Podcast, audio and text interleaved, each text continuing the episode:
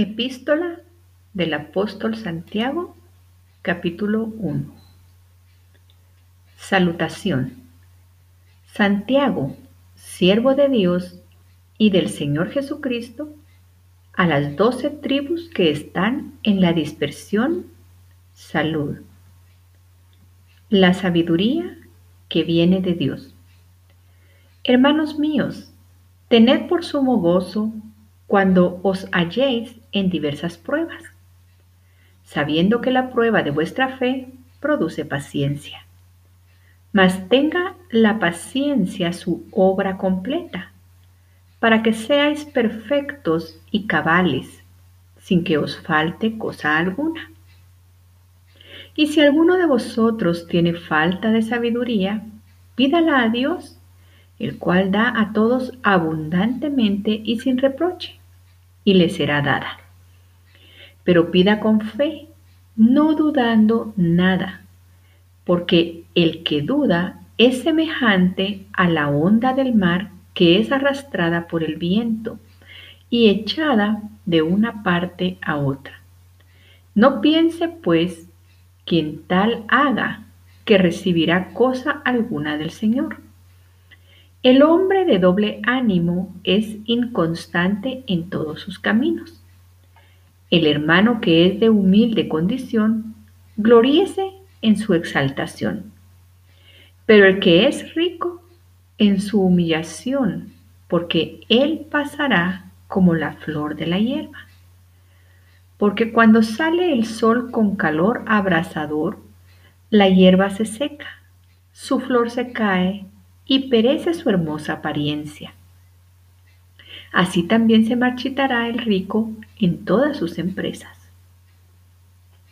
Soportando las pruebas. Bienaventurado el varón que soporta la tentación, porque cuando haya resistido la prueba, recibirá la corona de vida que Dios ha prometido a los que le aman. Cuando alguno es tentado, no diga que es tentado de parte de Dios, porque Dios no puede ser tentado por el mal, ni Él tienta a nadie, sino que cada uno es tentado según su propia concupiscencia, es atraído y seducido. Entonces la concupiscencia, después que ha concebido, da a luz el pecado, y el pecado, siendo consumado, da a luz la muerte. Amados hermanos míos, no erréis. Toda buena dádiva y todo don perfecto desciende de lo alto, del Padre de las Luces, en el cual no hay mudanza ni sombra de variación.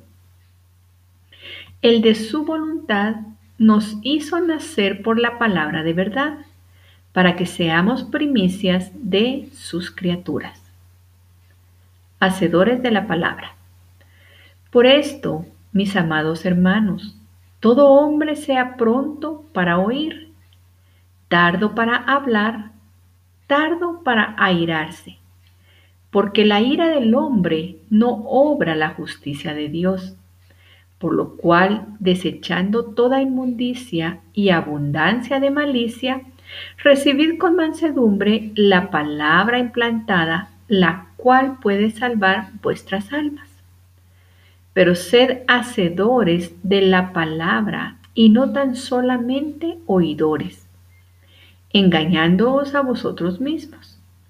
Porque si alguno es oidor de la palabra, pero no hacedor de ella, este es semejante al hombre que considera en un espejo su rostro natural, porque él se considera a sí mismo y se va y luego olvida cómo era.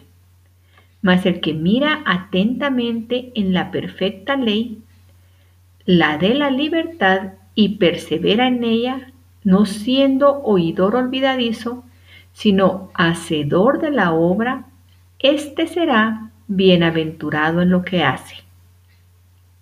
Si alguno se cree religioso entre vosotros y no refrena su lengua, sino que engaña su corazón, la religión del tal es vana.